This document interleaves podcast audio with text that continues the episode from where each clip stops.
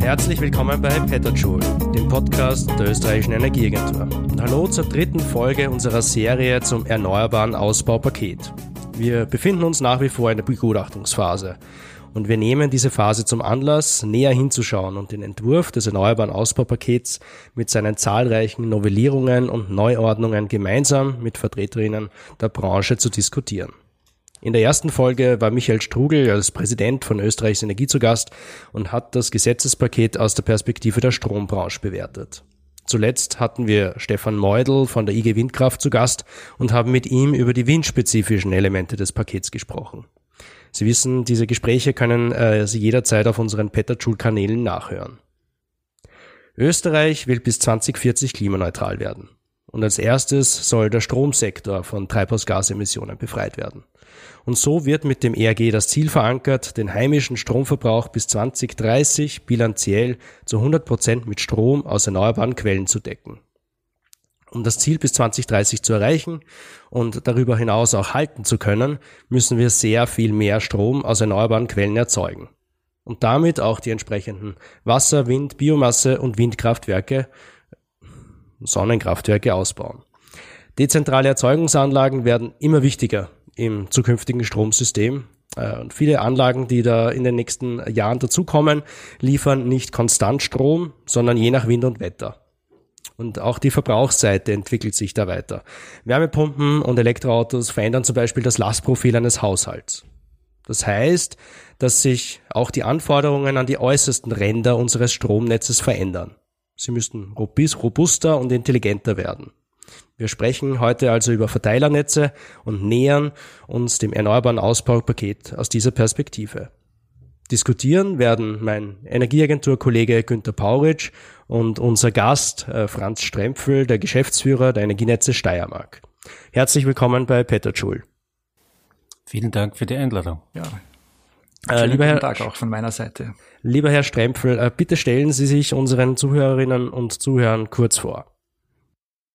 Ja, mein Name ist Franz Strempfel, ich bin der Geschäftsführer der Energienetze Steiermark, das nunmehr seit 2008 äh, in meiner Ausbildung habe ich Elektrotechnik studiert, übrigens zusammen mit dem Herrn Pauritsch mhm. und war dann auch noch vier Jahre Assistent am Institut für elektrische Anlagen der Technischen Universität Graz. Super, herzlich willkommen. Günther, wir haben schon gehört, äh, was du studiert hast und mit wem du studiert hast. Was sollen unsere Zuhörer und Zuhörerinnen noch über dich wissen? Ja, also ich heiße Günter Bauritsch. Ich arbeite seit zwölf Jahren hier in der österreichischen Energieagentur. Ich leite den Bereich Energiewirtschaft und Infrastruktur hier bei uns im Hause, mm, in dem wir uns mit den ganz verschiedensten Aspekten zur Ausgestaltung des Energiesystems der Zukunft äh, beschäftigen. Vielleicht eine Information zusätzlich noch, bevor ich hier in die Energieagentur gekommen war, war ich von 2001 bis 2008 äh, bei der E-Control tätig, habe mich dort um die Ausgestaltung und Weiterentwicklung der Marktregeln, insbesondere im Strombereich beschäftigt. Äh, und das ist auch einer der Aspekte vielleicht, wieso mir jetzt, äh, wieso ich persönlich so daran interessiert bin, an diesen Regelungen, die mit dem Erneuerbaren Ausbaugesetzpaket kommen werden, weil da sicher auch eine Vielzahl von Marktregeln erforderlich sein wird, die dann die Detailausarbeitungen darstellen werden, damit das Ganze funktionieren kann. Super, schön, dass du heute äh, wieder für das Gespräch da bist. Ähm, bevor wir über die Marktregeln und die Auswirkungen des EAGs auf äh, die Verteilernetze äh, zu sprechen kommen, ähm, vielleicht kurz Basisinfos zum Einstieg. Im Juni habe ich eine, äh, eine Umfrage durchgeführt auf Twitter. Es ist da um die Frage gegangen, ob man jetzt Verteilnetz oder Verteilernetz sagt. Ähm, das Ergebnis war denkbar knapp. Äh, 55 Prozent haben für Verteilnetz gestimmt, 45 Prozent für Verteilernetz. Im ERG-Entwurf kommt auch beides vor. Äh, auf wessen Seite stehen Sie da, Herr Strempfel? Ja, ich glaube, wenn Sie so eine Umfrage unter den Netzbetreibern machen würden, würde ein ähnliches Ergebnis herauskommen. Auch die sind sich nicht 100 Prozent einig. Mir persönlich fällt ja, gefällt ja am besten die englische Bezeichnung, nämlich Distribution System Operator. Mhm. Das weist darauf hin, dass wir nicht nur Netzbetreiber sind und uns nicht nur mit der Errichtung von Netzen beschäftigen, sondern auch mit dem Betrieb eines Systems, das hochkomplex ist und mit den neuen Herausforderungen immer komplexer werden wird. Günther, ähm, hast du da eine Meinung dazu? Naja, ich, ich persönlich bin halt ein bisschen vorbelastet aus meinen Tätigkeiten bei der E-Control äh, und versuche mich da an den, an den Diktionen zu orientieren, die die rechtlichen Rahmenbedingungen vorgeben. Und da spricht man halt offiziell in Österreich von Verteilernetzen.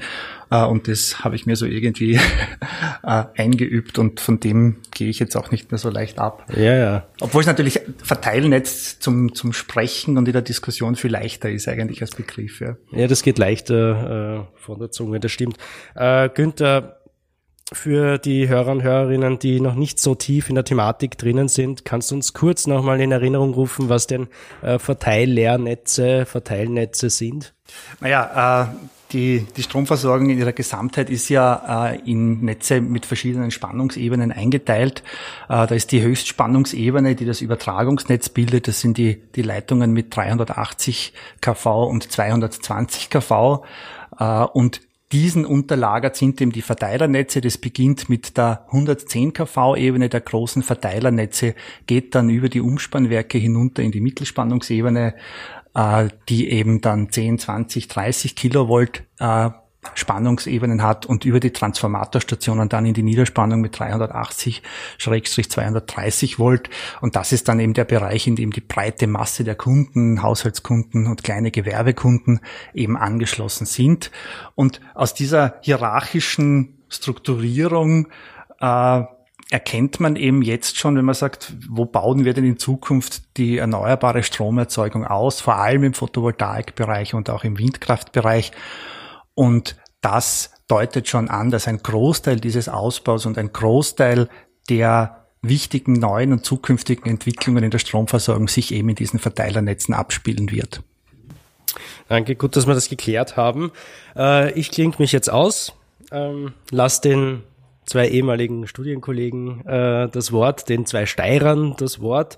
Äh, Günther, du hast das Mikrofon, äh, bitte leg los. Ja, vielleicht gleich, gleich zum Einstieg einmal, wenn wir jetzt vom, vom ERG-Paket reden, wir haben das jetzt seit einige Wochen, einigen Wochen in der Entwurfsfassung vor uns liegen.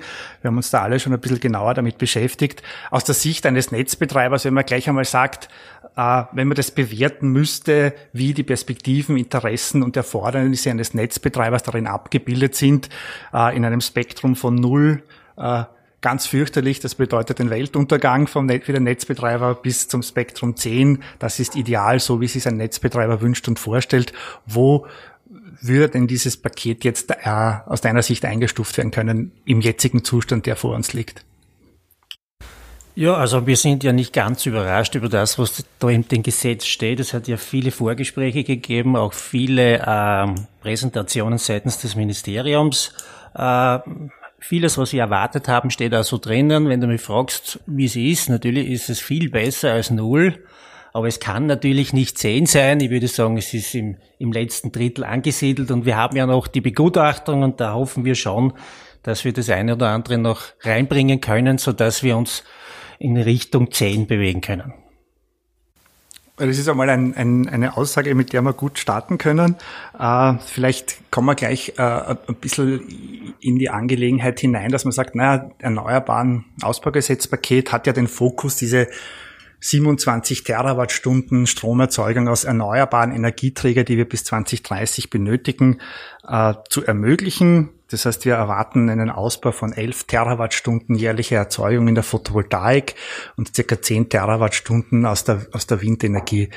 Ähm, wo, wo kann man denn hier aus der Sicht eines Netzbetreibers sagen, wo sind denn jetzt die wirklich großen Herausforderungen, mit, mit diesen Entwicklungen umzugehen und was braucht der Netzbetreiber, um hier das Ganze auch ermöglichen zu können, beziehungsweise unterstützen zu können.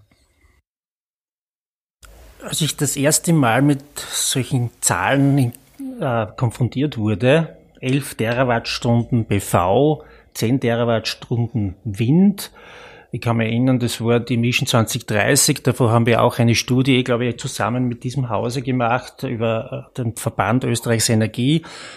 Hatte ich, eh, um ehrlich zu sein, Zweifel, dass es das ausgehen wird, innerhalb von zehn Jahren das zu verwirklichen. Äh, wir haben uns dann in den jeweiligen Häusern, auch wir bei den Energienetzen Steiermark, überlegt, wie kann dann denn so etwas passieren, haben analysiert, wo kann man, wo werden die Windparks kommen. Wir hatten ja schon viele Anfragen, wo können, wo sind die besten äh, Gebiete für die Sonne.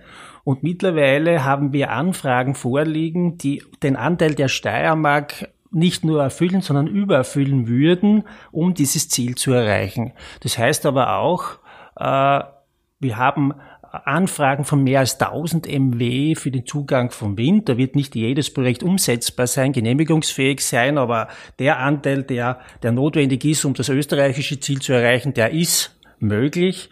Und bei der Photovoltaik ist es noch dramatischer. Dort werden mittlerweile Anlagen angefragt im MW-Bereich und zwar im Tagesrhythmus. Waren früher 100 kW große Anlagen, 500 kW, waren es später 1 MW. Mittlerweile regt sich kein Mensch mehr auf bei uns bei der Netzplanung, wenn eine Anfrage da ist für den Anschluss einer 10 MW PV-Anlage. Das einzige Problem, äh, alle möglichen äh, Netzkapazitäten sind weit ausreserviert. Äh, da gilt es dann, die Frage zu klären, welche Maßnahmen sind notwendig? Das haben wir gemacht. Und in weiterer Folge, wenn du fragst, was ist das Wichtigste, was ist der wichtigste Schritt, um das äh, auch in die Tat umzusetzen? Wir brauchen stabile Rahmenbedingungen, sodass wir investieren können in die Netze und zwar zeitnah und das über einen längeren Zeitraum, sodass wir die Netze so verstärken können, dass wir auf allen Netzebenen von der 7er bis hinauf zu 3er und in Wirklichkeit auch bei der Übergabe zum Übertragungsnetz, Netzwerke 2 und 1, um die Netze da äh, auszubauen, um diese Leistung aufnehmen zu können. Wenn wir vielleicht noch ein bisschen näher ausführen können, die stabilen Rahmenbedingungen, dann kann man das ein bisschen konkretisieren, was ein Netzbetreiber darunter versteht. Ein Netzbetreiber braucht, damit er investieren kann, Geld. Da geht er zu seinen Eigentümern und die Eigentümer investieren gerne in Netze, aber nur dann, wenn eine dementsprechende äh, Wirtschaftlichkeit gegeben ist. Äh, in der Vergangenheit haben wir da intensivste Gespräche geführt. Der erste Ansprechpartner für diese, für diese Dinge ist die Regulierungsbehörde. Wir haben uns immer wieder gefunden und äh, zusammengerauft, um da dementsprechend die Rahmenbedingungen zu finden. Äh, wenn allerdings die Zeit kommen wird, wo die Rendite aus dem Netzgeschäft geringer sein wird als die Rendite in anderen Bereichen, äh, dann äh, werden die Geldgeber äh, auch dementsprechende Schlüsse daraus ziehen und uns möglicherweise nicht die Rahmenbedingungen geben. Das heißt, ein gutes, stabiles Regulierungsregime heißt äh, Stabilität, äh, Sicherheit, dass meine langfristigen Investitionen, ich investiere nicht, um, die Rent, um, die, um den Return of Investment innerhalb von fünf Jahren zu haben, sondern innerhalb von 20, 30 Jahren. Äh, da, da ist es wichtig, dass eben diese Stabilität gegeben ist und dass die erforderlichen Anreize gegeben sind, sodass wir auch ausbauen können. Ich glaube, in, in, dem Zusammenhang kann man ja erwähnen, es gibt ja schon seit längeren Diskussionen, was die Netztarifstrukturen anbelangt äh, und, und welche Neuerungen hier interessant werden bzw. kommen sollten. Das zieht sich jetzt schon auch über einen längeren Zeitraum hin. Äh, wie siehst du das jetzt im Zusammenhang mit dem ERG-Paket? Erwartest du, dass diese Netztarifstrukturanpassungen zeitnah oder zeitgleich mit dem ERG-Paket auch kommen werden? Und was sind da die Hauptpunkte für einen Netzbetreiber, wo man sagt, das müsste unter Anführungszeichen aus der Sicht des Netzbetreibers verbessert werden, um über die Netztarifstrukturen diese Rahmenbedingungen, von denen du gesprochen hast, zu ermöglichen? Ja, also du hast mich vorher gefragt, äh, null oder zehn. Ein Grund, warum es nicht zehn sein kann, ist der, dass bezüglich der Netztarifstruktur in diesem Paket äh, zunächst noch nichts enthalten ist. Ich kann schon verstehen, dass man nicht alles und jedes in einem Paket hineinpacken kann. Dann kann es mehr passieren, dass das Paket überhaupt nicht kommt. Und die, wir haben auch Signale seitens des Ministeriums und aus der Regulierungsbehörde, dass ähm, in einem nächsten Schritt, also im nächsten Jahr 2021, intensiv auch über die Tarifstruktur gesprochen werden muss. Warum?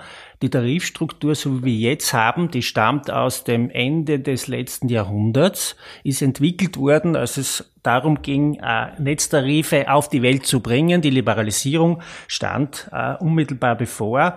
Und die hat allerdings zugrunde gelegt äh, ein Lastverhalten von Kunden, wie es eben damals war. Und Haushalte haben sich ungefähr alle gleich verhalten, auf der Netzebene 7 angeschlossen. Dasselbe gilt für die anderen Kundengruppen auf 5, 6, ähm, 3 und 4.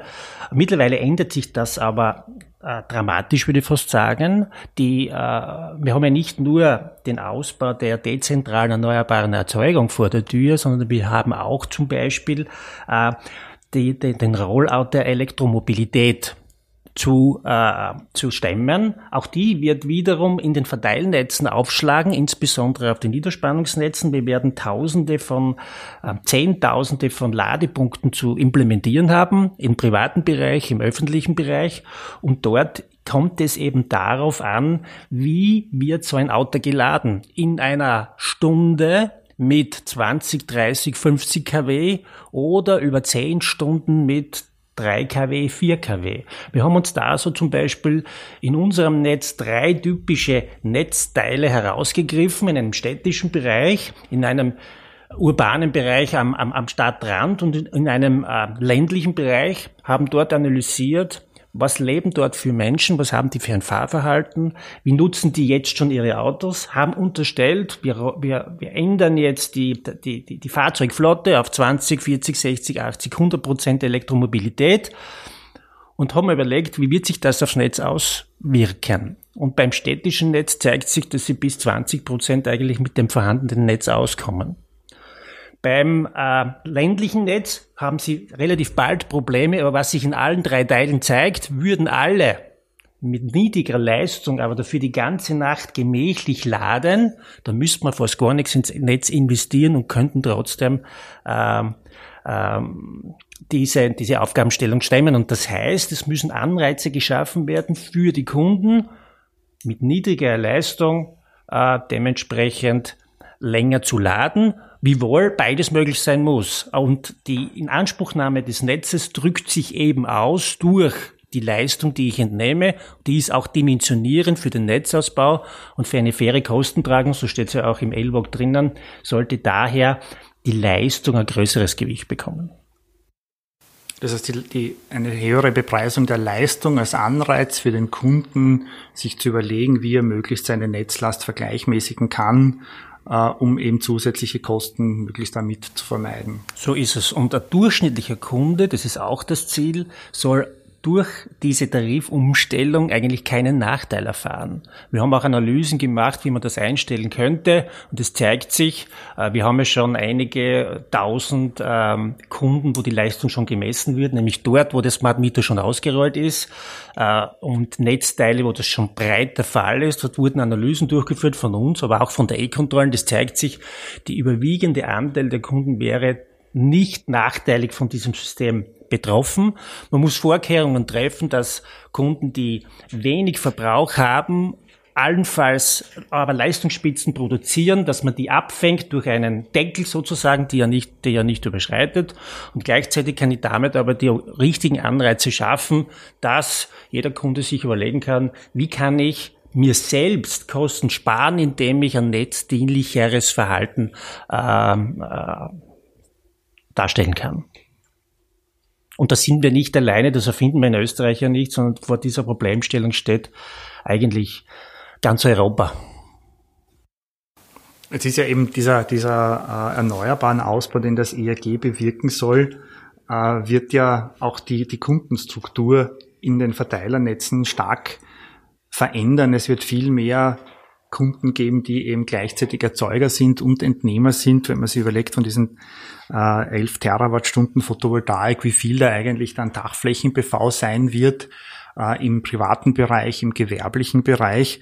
Und um äh, diese äh, Photovoltaikanlagen ins Netz zu bringen und äh, auch, auch Erleichterungen zu schaffen, die ans Netz anzuschließen, sind ja in diesem ERG-Paket auch Maßnahmen für Anlagen bis 20 kW Leistung äh, vorgesehen, äh, um eben hier äh, eine Unterstützung im Zuglich der, der Zulassung und der, des Netzanschlusses zu ermöglichen. Äh, wie sind diese Regelungen, die hier vorgesehen sind, aus der Sicht eines Verteilernetzbetreibers zu bewerten? Diese Regelungen leiten sich zum Teil auch ab von den ähm, oder sind angeregt durch die äh, dementsprechenden Passagen im Clean Energy Package. Auch dort äh, ist ja erwähnt, dass es einen erleichterten Netzzugang geben soll, um äh, den Ausbau der äh, PV zu intensivieren. Allerdings ist dort auch ein Wert erwähnt von ungefähr 10 kW für diese Maßnahmen. Den würden wir so unterschreiben. 20 kW erscheint uns ein bisschen zu hoch zu sein. Ähm, es ist ja auch vorgesehen, dass ähm, die Rückspeisung ins Netz im selben Ausmaß äh, unentgeltlich möglich sein soll, wie der Bezug schon erworben wurde. Für einen Haushalt zum Beispiel äh, 4 kW baue ich mir eine 4 kW-Anlage dann aufs Dach, ergibt sich daraus kein zusätzlicher Kostenbeitrag fürs Netz. Das können wir akzeptieren. Ähm, das würde dann aber nur mehr bis 10 kW so machen und darüber auch nicht. Es sind dann in weiterer Folge auch pauschalierte Netzzutrittsentgelte genannt für Anlagen bis 20 kW soll dann, ähm, wenn ich, wenn, wenn ich das zuvor gesprochene ausgereizt habe, soll das dann 10 Euro pro kW kosten, von 20 kW bis 100 kW 30 Euro pro kW. Wir haben Kalkulationen angestellt, österreichweit, was kann das durchschnittlich wirklich kosten? Und da kommt man natürlich zu Kostenfaktoren, die ungefähr einen Faktor 10 haben.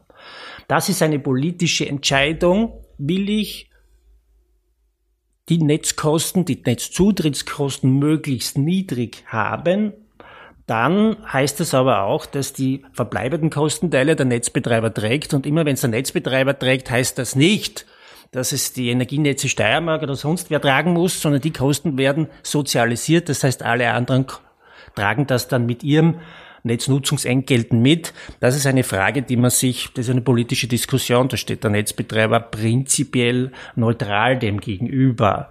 Äh, was natürlich auch passieren wird, und wir haben das in anderen Regelungen im Zusammenhang mit der Ökostromförderung gesehen, wenn ich jetzt so ein niedriges Netzzutrittsentgelt habe von 30 Euro pro kW bis 100 kW, dann wird es keine Anlagen so bald geben, die mehr als 100 kW haben, aber viele 100 kW Anlagen. Da wird halt einer nicht eine 500 kW Anlage errichten, sondern fünf 100 kW Anlagen. Da zahlt er sehr wenig Netzzutrittsentgelt und, die, und es gibt ja auch eine Passage, die vorsieht, wenn ich als Kunde einen, einen Antrag mache und das dann nicht umsetze, muss ich Anzahlung machen von 15 Prozent, 25 Prozent, weiß ich nicht mehr. Die würde dann verfallen und nicht zurückgezahlt werden. Wenn aber solch niedrige Preissätze sind, ist der Schaden für den Antragswerber überschaubar. Und das wird natürlich dann antreten. Äh, es ist sowieso überlegenswert, zu, darüber zu diskutieren, warum gibt's nur pauschalierte Sätze für so kleine Anlagen? Warum gibt's nicht pauschalierte Sätze auch für größere Anlagen, die dann nicht mehr auf der Niederspannung, sondern auf der Mittelspannung oder sogar auf der Hochspannung einspeisen? Das wäre zu überlegen, auch, und da kann man in, in allen diesen Anlagen auch überlegen, wie hoch das Ausmaß der Sozialisierung sein soll. Da gibt es äh, verschiedenste Überlegungen, die man dazu anstellen kann. Für einen Netzbetreiber wäre es am schönsten, wenn das fix verordnet wäre, weil dann würden sich die Diskussionen mit den Kunden, wie viel das denn wirklich kostet, ad absurdum führen. Es gibt einen fixen Satz, der ist zu zahlen. Äh, geht es aus, schön. Geht es nicht aus, wird der Rest sozialisiert. Man muss natürlich aufpassen, dass das nicht zu stark sozialisiert wird. Das würde dann heißen, dass ich eine gewisse Verschiebung äh, der, der Möglichkeiten sehe. Denn die, die es sich leisten können, die teilnehmen können am Ausbau der PV, am Ausbau der Wind, am Ausbau der Biomasse etc., haben dann einen Vorteil und alle anderen subventionieren das. Das ist eine politische Diskussion. Naja, ich, gerade bei dieser 20 kW-Grenze denke ich mir schon, dass wenn man sich den Gesamtausbau, der angestrebt wird in der Photovoltaik anschaut, dann werden wir ja wohl versuchen, möglichst viel anteilsmäßig von diesen 11 Terawattstunden bei Dachflächen-PV zusammenzubringen. Was wiederum dann aber dazu führt, dass man die verfügbaren Dachflächen möglichst gut ausnutzen muss. Und wenn jetzt jemand ein Gebäude hat, eben das eine größere Dachfläche zur Verfügung hat, dann halt ist persönlich durchaus für sinnvoll, auch bis 20 kW dem eine vereinfachte Möglichkeit des Netzanschlusses zu haben, die nicht mit äh, äh, unangemessen erhöhten Kosten äh, in Verbindung steht, um eben hier auch den Anreiz zu haben, diese Dachfläche möglichst gut zu nutzen. Das steht ja dann auch schon im Zusammenhang mit den Möglichkeiten der Bildung von erneuerbaren Energiegemeinschaften, wo eben dann die Erzeugung des einen, der in einer der eine derartige größere Anlage hat, dann anderen Mitgliedern einer erneuerbaren Energiegemeinschaft auch zur Verfügung stehen sollte. Insbesondere ist dieses Vehikel der erneuerbaren Energiegemeinschaft ja auch grundsätzlich etwas sehr Interessantes, das auch aus den rechtlichen Rahmenbedingungen der EU abgeleitet wird. Und da haben wir jetzt einige Regelungen im, im ERG-Paket stehen über die, über die Bildung dieser äh, erneuerbaren Energiegemeinschaften, welche Netzebenen hier äh, in Anspruch genommen werden können.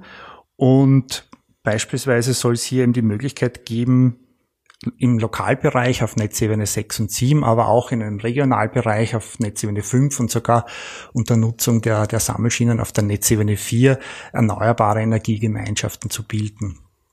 Wenn man jetzt überlegt, was, welche Größe kann so eine erneuerbare Energiegemeinschaft in ihrer räumlichen Ausdehnung denn dann erreichen? Wenn man, also wie viel Distanz kann hier zwischen Kunden oder Mitgliedern dieser erneuerbaren Energiegemeinschaft sein? Wie, wie groß kann man sich als Nicht-Netzbetreiber das dann vorstellen, wie das werden könnte?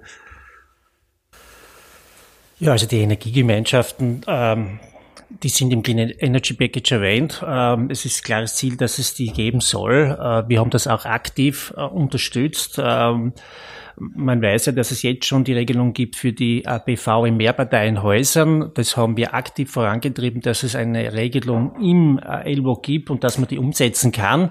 Äh, es wird zwar vielorts gesagt, die sei zu kompliziert und das sei der Grund, warum das nicht so stark ins Rollen kommt.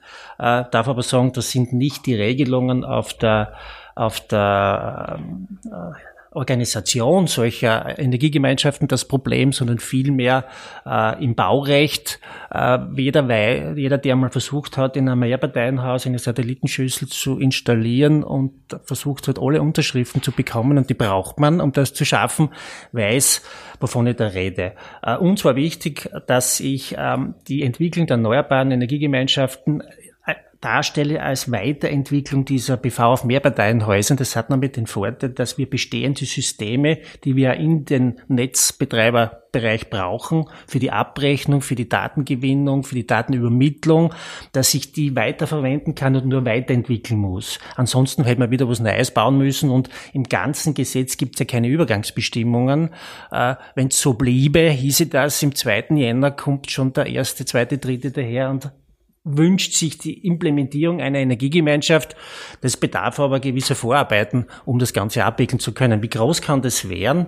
Wenn ich es wirklich so mache, dass ich bis zu Sammelschienen gehe, heißt das, alles, was aus einem Umspannwerk versorgt wird, von der Mittelspannung in die schöne Landschaft hinein, kann sich zusammentun und eine Energiegemeinschaft bilden. Mit 30 kV kann ich ungefähr 30 Kilometer lang Energie wirtschaftlich und technisch machbar transportieren.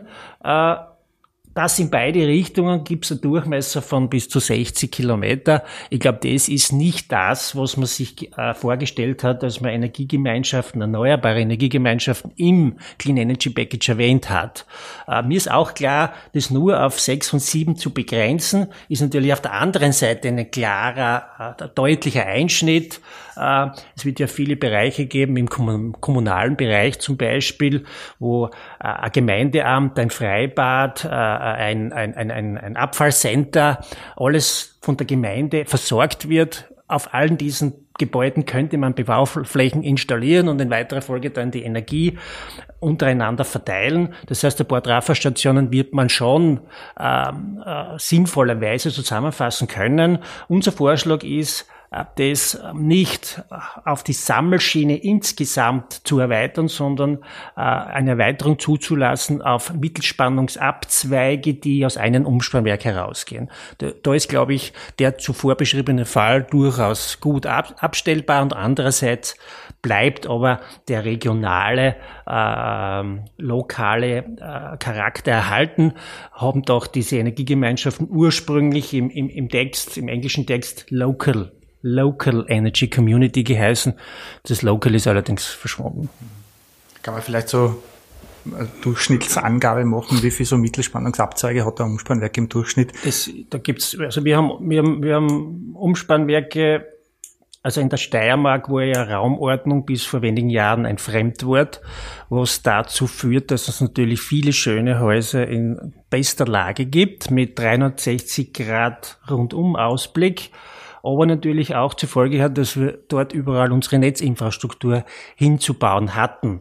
Äh, das hat natürlich zur Folge, dass es dann äh, Umspannwerke, aber auch Traferstationen gibt, wo nicht so viele Kunden daraus versorgt werden, während in einem städtischen Bereich natürlich eine ganz andere Situation da ist. Aber so eine Durchschnittszahl kann man da nicht nennen. Also wir haben Traferstationen, da das, das sind zwei Kunden drauf. Na, mich würde interessieren, ja. eben die, weil, weil du hast ja jetzt gesagt, äh, du kannst dir vorstellen, einzelne Mittelspannungsabzweige aus einem Umspannwerk herzunehmen, um in diesen eine erneuerbare Energiegemeinschaft zu gründen. Das heißt, diese Netze über die Vierverbindung auf der Sammelschiene im Umspannwerk würde dann nach dieser Idee entfallen. Und die Frage ist, um wie viel kleiner ist dann die räumliche Maximalausdehnung im Durchschnitt von so einer theoretischen erneuerbaren Energiegemeinschaft. Das wenn ich vorher gesagt habe, das geht 20, äh, 30 Kilometer mal zwei, wenn ich nach oben mhm. und nach unten gehe, dann geht es so diesmal nur noch eine Richtung, dann ist es die Hälfte ungefähr. Das wäre ja. von 20, 30 ja. Kilometern. Wo es noch immer sehr viel ist. Mhm. Ja.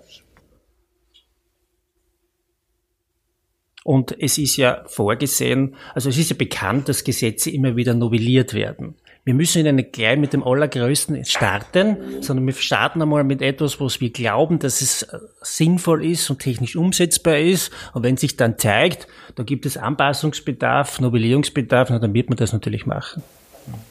Aber eben andererseits, ich glaube, haben wir schon kurz geredet, es ist ja ein relativ komplexes Gebilde, so eine erneuerbare Energiegemeinschaft und die wird doch einiges an, an Administration, Datenmanagement brauchen. Das heißt, es braucht schon ein bisschen eine Größe auch, damit es, auch wenn es nicht primär gewinnorientiert betrieben wird, dass das überhaupt äh, am Ende funktionieren kann. Wenn man sich ja anschaut, wer eben die potenziellen Mitglieder so einer erneuerbaren Energiegemeinschaft auch sein Man, können. Das Thema wird sein, dass natürlich ein umfangreicher Datenaustausch notwendig, notwendig sein wird. Jeder Kunde hat ja dann einen Bezug aus den Anlagen, die der Energiegemeinschaft gehören. Für diesen gibt es einen privat vereinbarten Energiepreis und einen reduzierten Netztarif. Und gleichzeitig wird es aber auch Tage geben, wo das nicht so toll sein wird, was da erzeugt wird und es wird ein Rechtsstrombezug notwendig sein von einem Lieferanten seiner Wahl. Und für den muss er dann die vereinbarten Energiepreise und auch die äh, verordneten Netztarife bezahlen. Das muss aber jemand für den Kunden für jede Viertelstunde dann auch ermitteln. Das ist die Aufgabe des Netzbetreibers. Das ist nicht trivial. Wir haben ja mittlerweile auch ähm, gegründet in Österreich den energiewirtschaftlichen Datenaustausch eine äh, Einrichtung der der Netzbetreiber, auch der Übertragungsnetzbetreiber ist da dabei, der es ermöglicht, standardisiert einen Datenaustausch durchführen zu können. Und da ist auch implementiert ein niederschwelliger Zugang zu diesem System. Das heißt, Sie müssen nicht zu Hause ein SAP-System installieren auf Ihren Rechner, wo Sie Ihnen auch nicht raten würde, weil das würde die, Ihren Rechner wahrscheinlich für, für, für Wochen und Monate lahmlegen, äh, sondern Sie haben die Möglichkeit dann über diesen niederschwelligen Zugang für eine geringe Kundenanzahl auch schon äh, zum Beispiel äh, kleine Energiegemeinschaften mit Nachbarn gründen zu können. Wenn es natürlich größer wird, ist es klar, dann braucht, braucht es äh, professionelle Begleitung und dann wird dort ein Dienstleister tätig sein, der dementsprechende äh, Systeme zur Verfügung stellt. Was übrigens auch etwas ist, was uns nicht so gut gefällt im Energieausbaugesetz. Es ist für beide Typen der Energiegemeinschaften, sowohl für die Erneuerbare als auch für die Büge Energiegemeinschaften, der Passus enthalten, dass diese Netze besitzen und betreiben dürfen. Das kann aus Sicht eines Netzbetreibers natürlich nicht äh, Freude auslösen, wenn jetzt ähm, auch andere hergehen würden und Netze bauen. Wir glauben, das ist auch äh, volkswirtschaftlich nicht das Sinnvollste, äh, wenn wir parallele Netzinfrastrukturen errichten, also nämlich beide äh, zu finanzieren. Wir glauben, der Ansatz zu sagen, verwende das öffentliche Netz, dafür gibt es einen eigenen, günstigeren Kostensatz äh, und äh, das ist sicher der richtigere Zugang, um das machen zu können. Ich meine, das, das ist mir auch aufgefallen im, im, im ERG-Entwurf. Äh, und es war mir nicht ganz klar, wie das denn im Detail eigentlich gemeint ist, weil es ja im ersten Moment tatsächlich so aussieht, als würde man das natürliche Monopol des Netzbetreibers aufbrechen. Ja? Also ich, ich, ich hätte es mir jetzt vorstellen können, dass man sagt, solange ich irgendwo eine Art Arealnetz auf einem Privatgrund betreibe, Soweit geht meine Fantasie jetzt noch. Ja, aber sobald ich irgendwie in den öffentlichen Raum hinausgehe mit so einem Netz einer erneuerbaren Energiegemeinschaft, befinde ich mich ja eigentlich nach dem jetzigen Stand im Konzessionsgebiet eines Netzbetreibers. Ja, äh, das heißt, das müsste man dann, auch, wenn man das denn möchte, alles mitändern. Und dann sind wir tatsächlich auf einem Punkt, wo man eigentlich von dieser Idee des natürlichen Monopols aus der Zeit der Strommarktliberalisierung, die wir vor circa 20 Jahren durchgeführt haben, von dem würden wir dann abweichen. Ja. Und der Argumentation, dass der Aufbau paralleler Netze volkswirtschaftlich nicht gerechtfertigt ist. So ist es. Es steht allerdings auch drinnen, dass wenn jemand sowas macht, muss er sich allen Rechten und Pflichten unterwerfen, die auch ein öffentlicher Netzbetreiber zu erfüllen hat. Das ist nicht trivial. Sie müssen alle technischen Normen einhalten, sie müssen alle äh, dementsprechend Vereinbarungen abschließen etc. etc. Das wird sicher dazu führen, dass das nicht sehr viele machen werden, aber äh, andersherum würde ich mal sagen, dann braucht man diesen Passus auch nicht im Gesetz haben. Das Clean Energy Package ist nämlich sieht zu diesem Thema nämlich nur eine Kann- und keine Muss-Bestimmung vor. Das wird auf alle Fälle noch spannend werden, wie es mit diesen, mit diesen Paragraphen oder mit diesem Absatz im, im, im ERG-Paket weitergehen wird. Ja. Und gleichzeitig ist eines klar, wenn ich dezentrale Erzeugung ausbaue, dann, du hast das am Eingangs erwähnt, dann sind wir im äh, Mittel- und Niederspannungsnetz angekommen und es wird kein Weg herumführen, diese Netze zu verstärken und auszubauen. Ähm, wir haben natürlich zurzeit seit vielen Jahren ein Starkstromwegerecht, das vorsieht, dass Leitungen, äh, auch Mittelspannungsleitungen elektrizitätsrechtlich zu genehmigen sind. Das ist ein Umstand, der in Österreich äh, vorgegeben ist. In anderen Ländern ist die Grenze schon weiter nach oben gewandert und wir äh, hätten vorgeschlagen, dass ähm, also Leitungen bis 45 kV elektrizitätsrechtlich genehmigungsfrei errichtet werden dürfen. Das heißt ja nicht, dass sie kein Naturschutzrecht äh, habe, kein Wasserrecht etc. Das ist ja nach wie vor durchzuführen. Aber es würde dazu führen, dass wir unsere, den Ausbau, den wir sicher machen müssen und der immens sein wird, dass wir den dementsprechend rascher vorantreiben können. Äh, jetzt ist im Gesetz dazu schon was drinnen. Das heißt, es hat was geholfen, dass man da ein bisschen ähm, äh, äh, Lobbying betrieben hat. Allerdings sieht es vor, dass nur Kabelleitungen genehmigungsfrei sind und nicht Freileitungen. Ähm, da würde ich meinen, das ist ein, ein, kleiner, ein kleiner Schritt, dass auch die Freileitungen genehmigungsfrei sind. Da muss man nämlich wissen, also auf der Niederspannung baut man, also wir bauen keine Freileitungen mehr. Da wird alles verkabelt und auch auf der Mittelspannung wird überwiegend verkabelt. Da muss sich keiner fürchten, dass man äh, äh, die Landschaft mit Mittelspannungsfreileitungen äh, voll pflastern. Das ist nicht der Ansatz. Aber es geht darum, den Ausbau zu beschleunigen und das ist was Wichtiges.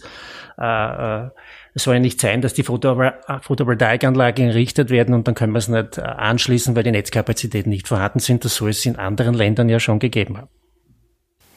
Ähm, was mir jetzt noch einfällt, was wir vielleicht noch ansprechen sollten, wir, wir haben ja jetzt äh, Dinge, wir haben ja jetzt Dinge, die auf den Netzbetreiber zusätzlich zukommen. Äh, du hast schon angesprochen, die, äh, den E-Mobilitätsausbau, jetzt eben äh, die, den Ausbau der Stromerzeugung aus erneuerbaren Energieträgern. Aber diese ganze Diskussion über die Sektorkopplung, ja, Strom in die Mobilität, Strom in die Wärme, Strom in die Elektrolyse zur Erzeugung von Wasserstoff und in weiterer Folge grünen Gas, das ist ja aus der Sicht des Stromsystems alles einmal in erster Linie Verbrauch. Das heißt, wir brauchen erneuerbaren Strom äh, und der muss über die Verteilernetze äh, transportiert werden oder auch über die Übertragungsnetze. Und, und meine Frage an dich, wie siehst du die Thematik der Sektorkopplung äh, jetzt zusätzlich zu diesen Ausbauthemen im, äh, aus der Sicht eines Netzbetreibers, äh, der quasi alle diese Anlagen, die da betroffen sein werden, an sein Netz angeschlossen haben wird? Das ist eine sehr interessante Geschichte, denn wir sind ja nicht nur Stromnetzbetreiber, sondern auch Gasverteilernetzbetreiber. Das heißt, äh, wir hätten beide Infrastrukturen in einer Hand und haben uns dazu schon, äh, die, äh, viele Überlegungen haben wir dazu schon angestellt. Also das eine ist zum Beispiel, wie kann ich den Anteil von erneuerbaren Gas in der Gasinfrastruktur erhöhen? Und äh, erneuerbares Gas, Fragezeichen, was ist das? Äh, wir haben schon heute Anlagen, Biogasanlagen, die entweder Strom erzeugen, was ein sehr äh, teures Unterfangen ist und durchaus mit äh, geringem Wirkungsgrad verbunden ist. Die andere Möglichkeit ist natürlich dieses Biogas, Methan, direkt in die Gasinfrastruktur einzuspeisen und in andere und, und die Infrastruktur dann dazu zu benutzen, um zum Beispiel Raumwärme mit erneuerbarem Gas zu versorgen. Da gibt's Ansätze des Fachverbandes Gaswärme, der sagt, ähm, technisch ist es möglich, bis 2050 den gesamten Raumwärmebedarf in Österreich mit erneuerbarem Gas, das entweder aus Biomasse kommt, das entweder aus Abfall kommt oder das durch Elektrolyse, Stichwort H2, äh, dementsprechend erzeugt werden kann, dann wäre es möglich, äh, diese Raumwärme zur Verfügung zu stellen. Wir haben auch schon Untersuchungen angestellt, wo wir äh, insbesondere in jenen Bereichen, wo die PV-Dichte größerer Anlagen sehr groß sein wird, was wir dort machen können, um diese PV auch diesen PV-Strom auch abnehmen zu können. Der erste Schritt ist natürlich Netzausbau. Der zweite Schritt wäre aber auch, dass man äh, in manchen Standorten eine Elektrolyse installieren könnte, die in weiterer Folge dann Wasserstoff produziert, den könnte man dann mit dem mit dem ähm, Methan aus den Biogasanlagen methanisieren und in weiterer Folge problemlos in das in das in das ähm, Gasnetz einzuspeisen. Im Energieausbaugesetz ist jetzt die, die, die, die, die Greening the Gas-Geschichte eigentlich ähm, wieder Worten nicht im vollen Umfang enthalten. Da gibt es noch Diskussionen, die erforderlich sind. Möglicherweise wird das in einem zweiten Schritt gemacht werden. Und es gibt auch Auffassungsunterschiede, was denn mit dem grünen Gas passieren soll. Denn während die einen sagen, das verwenden wir zum Heizen, sagen die anderen, das ist ja viel zu wertvoll, das verwenden wir sicherlich nicht zum Heizen, sondern das muss der Industrie zur Verfügung gestellt werden. Ich stelle halt nur fest, wenn man das ganze Gas, das das Industrie, die Industrie benötigt, erneuerbar machen wollen, dann haben wir noch eine sehr große Aufgabe vor uns. Ja, das, das Thema grünes Gas ist natürlich ein sehr heißes und heikles momentan. Äh, und insbesondere die Thematik, was machen wir mit dem grünen Gas äh, angesichts der Tatsache, dass wir wahrscheinlich nicht für alles, was theoretisch mit grünem Gas machbar ist, genug Gas zur Verfügung haben werden. Und da ähm, verstehe ich es durchaus, dass man hier versucht, eine Prioritätensetzung zu machen, um, um Gas dort zu verwenden, wo man wirklich die Hochtemperaturanwendungen hat. Ist natürlich schon klar aus der Perspektive eines Gasnetzbetreibers ist es vielleicht weniger zufriedenstellend, wenn man sagt, ich muss jetzt nicht unbedingt grünes Gas dazu verwenden, um ein Zimmer auf 20 Grad Raumtemperatur zu heizen. Äh, und da gibt es industrielle Prozesse, die vielleicht besser geeignet sind und vorrangig mit grünem Gas versorgt werden sollten. Äh, aber ich bin mir auch sicher, dass das noch ein, ein sehr, sehr interessantes Diskussionsthema in den nächsten Jahren werden wird äh, insbesondere auch mit den, mit den Potenzialen, wie viel können wir denn in Österreich überhaupt stemmen. Ja, also da gibt's ja auch Studien über theoretische Potenziale, die so weit gehen, dass man sagt, na ja, die Bioabfälle von einem Gartenbesitzer werden nicht mehr privat kompostiert, sondern werden für die Nutzung äh, als erneuer, also zur Herstellung von erneuerbaren Gas verwendet. Da kann ich mir persönlich einmal nicht besonders gut vorstellen, dass wir sowas politisch wird durchsetzen wollen. Äh, und damit, Frage des und damit haben wir Restriktionen. Wenn ich, wenn ich für meinen PV-Strom, den ich auf meinem Dach produziere, dementsprechend die Erlöse habe und für meinen Bioabfall noch dazu, dann ist das ja eher eine, eine Teil des, das könnte ein Teil einer erneuerbaren Energiegemeinschaft werden. ja, das, das würde dann über den Strombereich bei weitem hinausgehen, ja. Wobei ich sagen kann, wir haben zurzeit, wir haben ja schon eine Energiegemeinschaft errichtet in der Steiermark, äh, lang bevor das Gesetz nur geschrieben war, wo wir 15, 20 Kunden in einem Niederspannungsortsnetz in Heimschuh ähm, zusammen mit einem äh, dort installierten Speicher gemeinsam betreiben. Die Kunden haben die Möglichkeit, dort überschüssigen Strom in der Batterie zu verspeichern und in der Nacht wieder zurückzuholen. Äh, können sich auch gegenseitig Strom äh, verkaufen, wenn ich zu viel habe und der Nachbar hat zu wenig. Ähm, das wird auch weiterentwickelt, um Netzkapazitäten zu handeln über, über, über, über Blockchain und alles Mögliche. Äh, das ist etwas, äh, was man durchaus äh, durchführen kann. Und äh, was wir auch machen in einem anderen Ort, es gibt Anbieter, die bereits äh, kleinere Elektrolyseeinheiten ähm, äh, für, für Haushalt oder für kleinere Mehrparteienhäuser zur Verfügung stellen. Nennt sich Johann, äh, ist eine steirische Firma, ist in einem Preissegment, der schon interessant wird, wo ich dann die Möglichkeit habe, Strom aus einer PV-Anlage äh, zu ähm, verspeichern in einer Batterie, um äh, vom, vom Tag in die Nacht zu kommen. Ich kann aber auch Wasserstoff erzeugen und daraus Strom von Sommer in den Winter zu kommen, denn den Wasserstoff zu speichern in, so, in diesen berühmten Gasflaschen ist eine Trivialität, die gibt es schon seit 100 Jahren.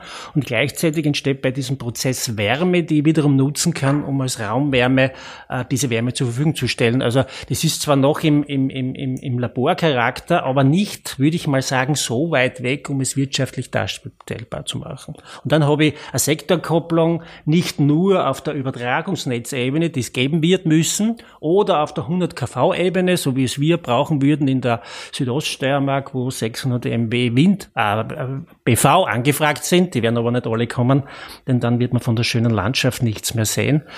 Ähm, aber das wird Ihnen dann der Herr Bayerl erklären. Und Gleichzeitig kann man dann auch auf der Niederspannungsseite dort dementsprechende Lösungen anbieten. Ähm, Jetzt hast du diese 600 MW Photovoltaik angesprochen. Wenn man sich anschaut, wie das zeitliche Erzeugungsverhalten sich verändern wird äh, mit diesem Ausbau von erneuerbaren Energieträgern, dass man sagt, Photovoltaik erzeugt Strom tagsüber, ein Großteil davon im Sommerhalbjahr, äh, nichts in der Nacht klarerweise und auch deutlich weniger im, im Winterhalbjahr. Äh, wie wird sich das auf die Netze auswirken und werden diese, diese zusätzlichen Möglichkeiten mit grünem Gas, mit der Nutzung von Batteriespeichern für Netzbetreiber in Zukunft äh, Dinge sein, die man brauchen wird, um das bewältigen zu können? Oder sind das nice to have oder zwingend erforderliche Aspekte, die man da berücksichtigen muss? Ich glaube, das gehört alles in die Gruppe hinein der, der intelligenten, äh, äh smarten Netzbetriebsmittel, die wir installieren werden müssen, um diesen Netzbetrieb äh, äh, sicher durchführen zu können. Was heißt das? Äh, wir werden, äh, also das machen wir heute schon äh, bei Anlagen, größeren Anlagen, über 100 kW, glaube ich, äh, sehen wir schon vor im Netzzugangsvertrag mit dem Kunden, dass wird uns die Möglichkeit eingeräumt wird, auf den Wechselrichter zuzugreifen äh, soll heißen, wenn es die Netzsicherheit erforderlich macht, und der Netzausbau noch nicht so weit fortgeschritten ist, dann wird es Situationen geben, wo wir die PV-Anlage zurückregeln können äh, müssen.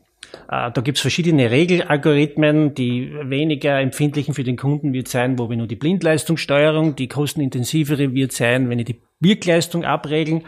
Ähm, natürlich ist es Sinn und Zweck, möglichst viel Energie erzeugen zu lassen und auch hineinzubringen. Aber wenn es sein äh, notwendig sein wird, dann wird man auch dementsprechend eingreifen müssen.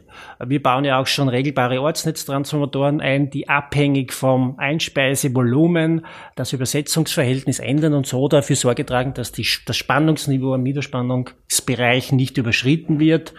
Äh, äh, Tatsache ist, wenn man in der Vergangenheit immer davon gesprochen hat, dass ähm, ein Leistungsmanko dafür Sorge tragen wird, dass wir Probleme bekommen, ist es in Zukunft wahrscheinlich der Leistungsüberschuss, der uns äh, wirklich Sorgen machen wird.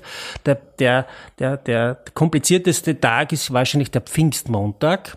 Der ist meistens schon im Mai. Das ist der Mai ist ja jener Monat, wo die BV die höchsten Wirkungsgrade hat. Nicht zu heiß, aber doch schon viel Sonne.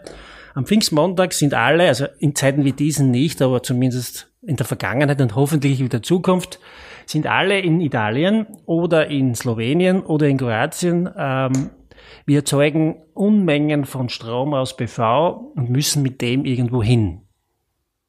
Äh, wir werden ihn einsammeln und hinaufschieben ins 100 kV-Netz und wenn er dort angekommen ist, schieben wir ihn rauf ins Übertragungsnetz und der Übertragungsnetzbetreiber wird ihn dann schon irgendwo unterbringen. Nein, so soll es ja nicht sein. Wir müssen schauen, dass man das äh, intelligent macht. Und wenn ich die Anlagen dann für wenige Stunden im Jahr mal abregelt, dann ist der wirtschaftliche Schaden ein überschaubarer, aber ähm, die Netzausbaukosten sind dementsprechend handelbar. Wunderbar, da Kollege Christoph Dollner-Gruber schaut mich schon an und meint anscheinend, wir sollen langsam äh, zu einem Abschluss kommen. Ja, jetzt haben wir einen, einen, einen breiten Bogen gespannt durch die Welt der Verteilnetze im Umfeld und im Zusammenhang mit dem ERG-Paket. Vielleicht ganz am Ende noch einmal, nachdem uns ja auch viele Leute zuhören, die sich auch mit dem ERG-Paket beschäftigen und dem, dem weiteren Werden dieses ERG-Pakets, wenn man aus deiner Sicht noch mal sagt, drei Punkte, die aus deiner Sicht verbessert, geändert, adaptiert gehören, um die Welt der Verteilernetzbetreiber ein wenig besser zu machen? Was wären diese? Ja, wir haben heute eh schon von ein, um, uh, über einiges gesprochen. Also das eine ist für uns beim Netzzutritt uh, einerseits ja, Vereinfachung gehört gemacht, aber andererseits soll er so gemacht werden, dass es zu keinem Missbrauch kommt und man möge sich gut überlegen, in welchem Ausmaß die Sozialisierung stattfinden soll. Und das aber gerecht und möglicherweise nicht nur bei diesen kleinen, sondern auch bei den größeren Anlagen.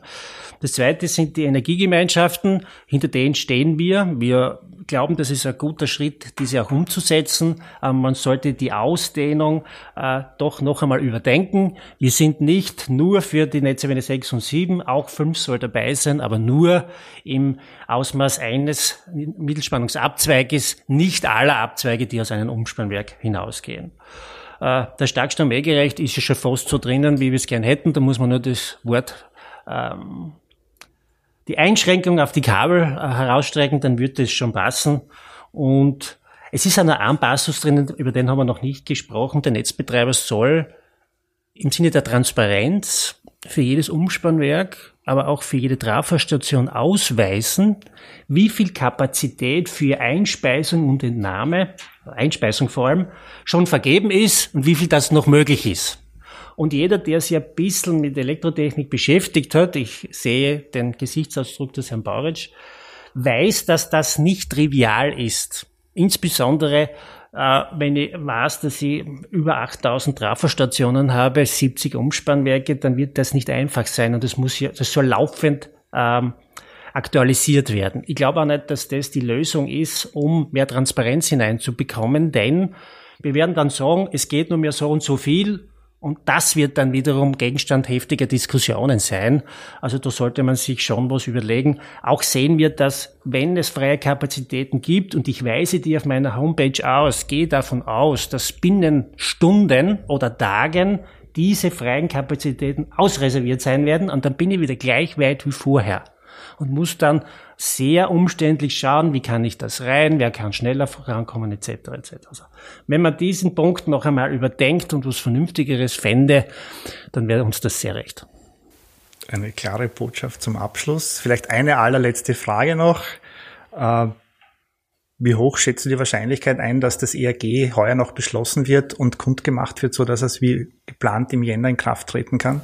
Eine sehr gefährliche Frage. Ich wünsche mir natürlich, dass es gelingt. Äh, aber äh, wir haben jetzt schon Mitte Oktober und äh, ja, damit ist der, der, Kompromiss, die Einigung müsste ja vor Weihnachten vonstatten gehen, am, ich weiß nicht, wann heuer der 23. Dezember ist. Also möglich ist es, aber es ist äh, sicher der Best Case.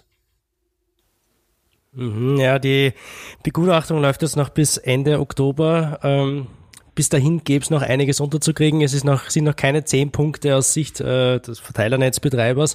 Gibt durchaus noch Anpassungsbedarf. Ähm, große Stücke legt man dann auch auf äh, die Netztarifstruktur, die dann erst nächstes Jahr in Angriff genommen werden soll. Ähm, größerer Fokus auf die Leistungskomponente.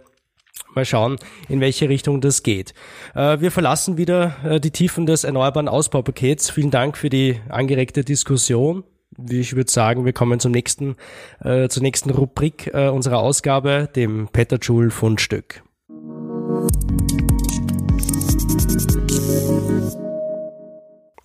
Ja, Sie kennen das schon. Es geht um eine erwähnenswerte Zahl, eine neue Studie, einen spannenden Artikel, ein Buch, irgendwas, das man in der letzten Zeit gehört, äh, gelesen, das einem untergekommen ist, das Sie unseren Hörerinnen und Hörern gerne empfehlen würden.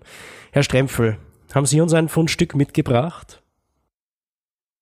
Ja, ich war ein bisschen ratlos, als ich das gelesen habe, dass ich ein Fundstück mitbringen soll. Bin dann durchs Wohnzimmer geschlichen und habe geschaut, ob ich da was anfinden kann und habe etwas gefunden, was eigentlich kein Fundstück ist, weil es zum Zeitpunkt der Erscheinung ein Bestseller war. Das ist aber schon eine Zeit lang wieder her, äh, vor knapp zehn Jahren. Äh, ein Buch, es nennt sich Eine kurze Geschichte der Menschheit und äh, wurde geschrieben von äh, einem Israeli, Yuval Noah Harari, ein Professor für Geschichte an der Universität in Jerusalem.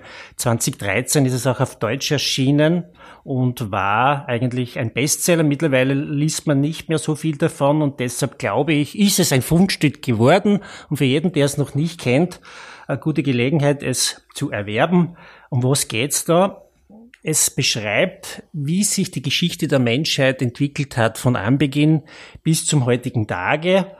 Zum Zeitpunkt, wo der Mensch noch ein Säugetier war und sich kaum unterschieden hat von den anderen, bis ungefähr 70.000 Jahre äh, vor dieser Zeitrechnung, als dann etwas passierte, als sich der Homo sapiens gegen andere Gruppen, fünf oder sechs Menschentypen durchgesetzt hat und sich im Wesentlichen dann äh, gelungen ist, die anderen zu äh, äh, dass die anderen verschwunden sind. Und er arbeitet eigentlich schön heraus, ist der Mensch die Krone der Schöpfung oder der Schrecken des Ökosystems? Und ich glaube, vor diesem Hintergrund passt es sehr gut zu dieser Diskussion. Vielleicht ein Punkt heraus. Wir haben alle gelernt in der Schule, zuerst waren wir Jäger und Sammler und dann wurden wir sesshaft und haben Weizen angebaut und Tiere gezüchtet. Und in meiner Erinnerung an die Schulzeit habe ich immer geglaubt, das ist ein Fortschritt. Aber interessanterweise stellt er das als großen Nachteil dar, denn während der Mensch früher ohne Bindung einfach frei war und durch die Lande gezogen ist und sich das genommen hat, was er benötigt hat, hat er ab dem Zeitpunkt, wo er sesshaft wurde, nur mehr Verpflichtungen gehabt, musste Vorratshaltung, Wirtschaft betreiben und musste sich fürchten, dass andere, die zu wenig hatten, vielleicht äh, äh, kommen würden und sich das wegnehmen würden. Also ich kann jedem empfehlen, sich das anzusehen, ist sehr kurzweilig geschrieben und obwohl es viele Seiten hat, sollte man sich davon nicht schrecken. Mhm. Das erinnert mich äh, an einen neuen Film, der gerade erschienen ist, von Sir David Attenborough, äh, Alive on Our Planet Earth, wo er auch sagt, dass im Endeffekt ein gewisser Teil des Abstiegs, des heutigen Problems, vor der wir stehen, mit äh, Biodiversitätskrise, Klimakrise, dadurch begonnen hat, äh, weil der Mensch eben sesshaft geworden ist und sich industrialisiert hat. Günther, wie schaut's bei dir aus? Hast du uns was mitgenommen? Ja, ich habe jetzt auch ein Fundstück mitgebracht, das sich jetzt zwar mit den sesshaften Menschen beschäftigt, aber deren Mobilitätsverhalten. Das heißt, obwohl die Menschen sesshaft sind, wollen sie ja durch die Landschaft sich bewegen. Äh, und da habe ich mir jetzt mal angeschaut, wie, wie schaut's denn aus mit den Zulassungszahlen für Elektrofahrzeuge in Norwegen, dem europäischen Vorreiterland und die aktuelle äh, Kfz-Zulassungsstatistik von Norwegen für September 2020 weist aus, dass in diesem Monat 61,5 Prozent aller neu zugelassenen PKWs in äh, Norwegen batterieelektrische Fahrzeuge, also vollelektrische Fahrzeuge bereits waren und sind.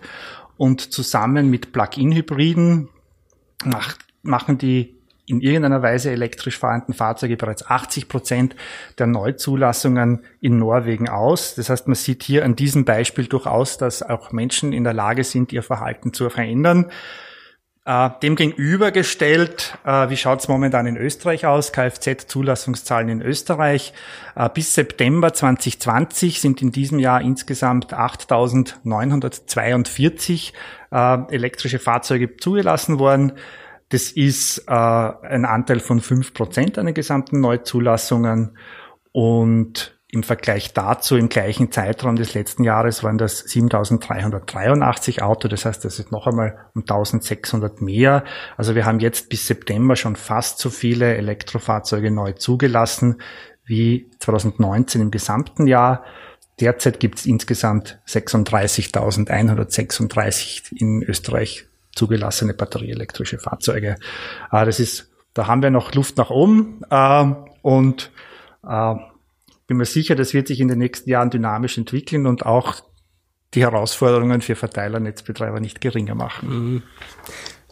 Du sagst es, da haben wir noch Luft nach oben, äh, aber man muss natürlich auch dazu sagen, das ist in einem Jahr, wo die Neuzulassungswerte an äh, Fahrzeugen durchaus eingebrochen sind, Corona-bedingt. Ähm, September 2020 war, ich glaube, der Anteil von Elektroautos an allen neu zugelassenen Fahrzeugen bei neun Prozent, was ein historischer Spitzenwert war. Also so hoch war der Anteil vorher noch nie, aber wie du gesagt hast, ausbaubar. Ja, das war's auch schon wieder mit der heutigen Folge. Ich bedanke mich recht herzlich bei Günter Pauritsch und Franz Schrempfel. Vielen Dank, dass Sie bei uns waren.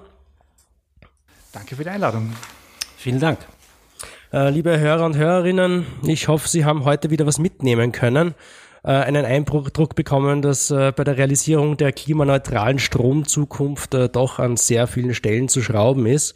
Ähm, ich habe mitgenommen, und das habe ich bisher als eine sehr große Herausforderung wahrgenommen, diese 10 Terawattstunden bei Windkraft, die 11 Terawattstunden bei Photovoltaik als sehr, äh, sehr große Mengen wahrgenommen. Heute haben wir gehört, dass doch schon einiges in der Pipeline ist, äh, einiges bei den Netzbetreibern äh, zur Aufnahme bzw. Genehmigung dasteht. Das ist neu für mich, das ist schön. Ähm, wir werden in der nächsten Folge unserer Serie zum Erneuerbaren Ausbaugesetz näher auf die Photovoltaik eingehen, näher auf die erneuerbaren Energiegemeinschaften eingehen, äh, wenn wir den Herrn Herbert Peyerl von PV Austria zu Gast haben. Bis dahin freuen wir uns sehr, äh, wenn Sie unseren Podcast Peter Joule auf Apple Podcasts, Google Podcasts, Spotify oder dem Podcatcher Ihrer Wahl bewerten und uns Feedback schicken, dann würde uns das sehr freuen. Äh, diese Folge wurde produziert von Laura Fanschek, Klaus Kreiger, Christoph Dollner-Gruber. Danke fürs Zuhören. Bis bald bei Peter Joule, dem Podcast der österreichischen Energieagentur.